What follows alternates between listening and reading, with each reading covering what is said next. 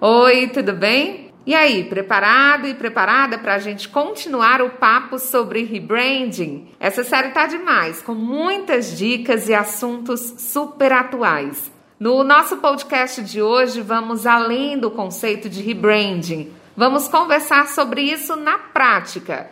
E já começo com uma notícia. O Facebook vai mudar o nome nesta semana. Segundo matéria publicada pelo site The Verge, Mark Zuckerberg, CEO da companhia, deve anunciar o novo nome da empresa na conferência anual do Facebook, que acontece nesta quinta-feira. Com a mudança de marca, o Facebook sinalizaria sua ambição de ser mais do que uma empresa de mídias sociais, já que a companhia tem investido em outras soluções tecnológicas. Gente, imagina só a estratégia de rebranding que o Facebook traçou para pensar nessa mudança, hein? É sobre esse assunto que hoje temos um convidado especial no nosso podcast, o Berg, que é design da GVG Digital. Berg, seja muito bem-vindo. Fala pra gente que casos e exemplos mais atuais e marcantes de rebranding você acompanhou nas redes sociais e no mercado. O que é que mais lhe chamou a atenção? O rebrand que mais me chamou a atenção foi o da companhia Via, né? Da antiga Via Varejo, que mudou recentemente devido à pandemia.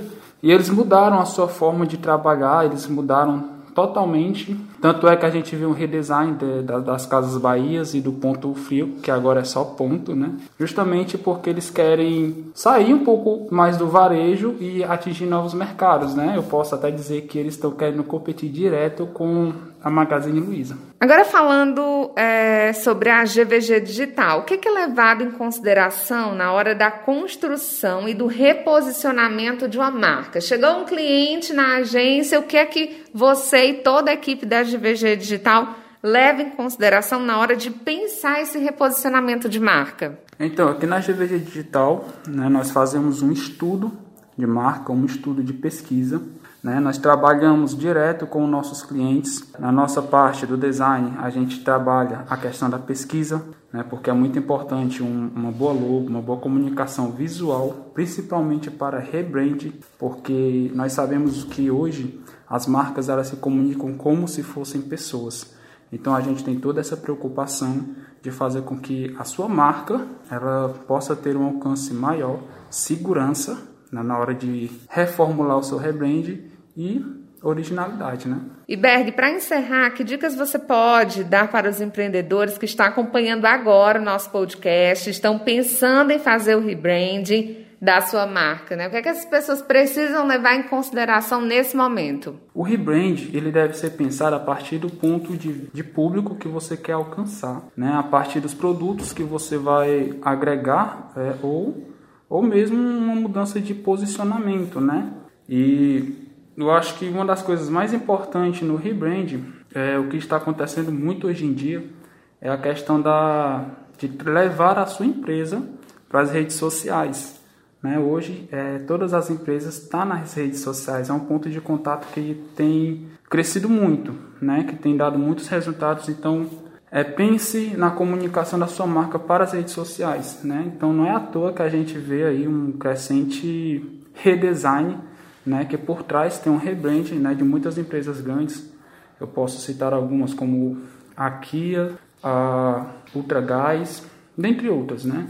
Então, isso vai muito além de, de vender produtos, né?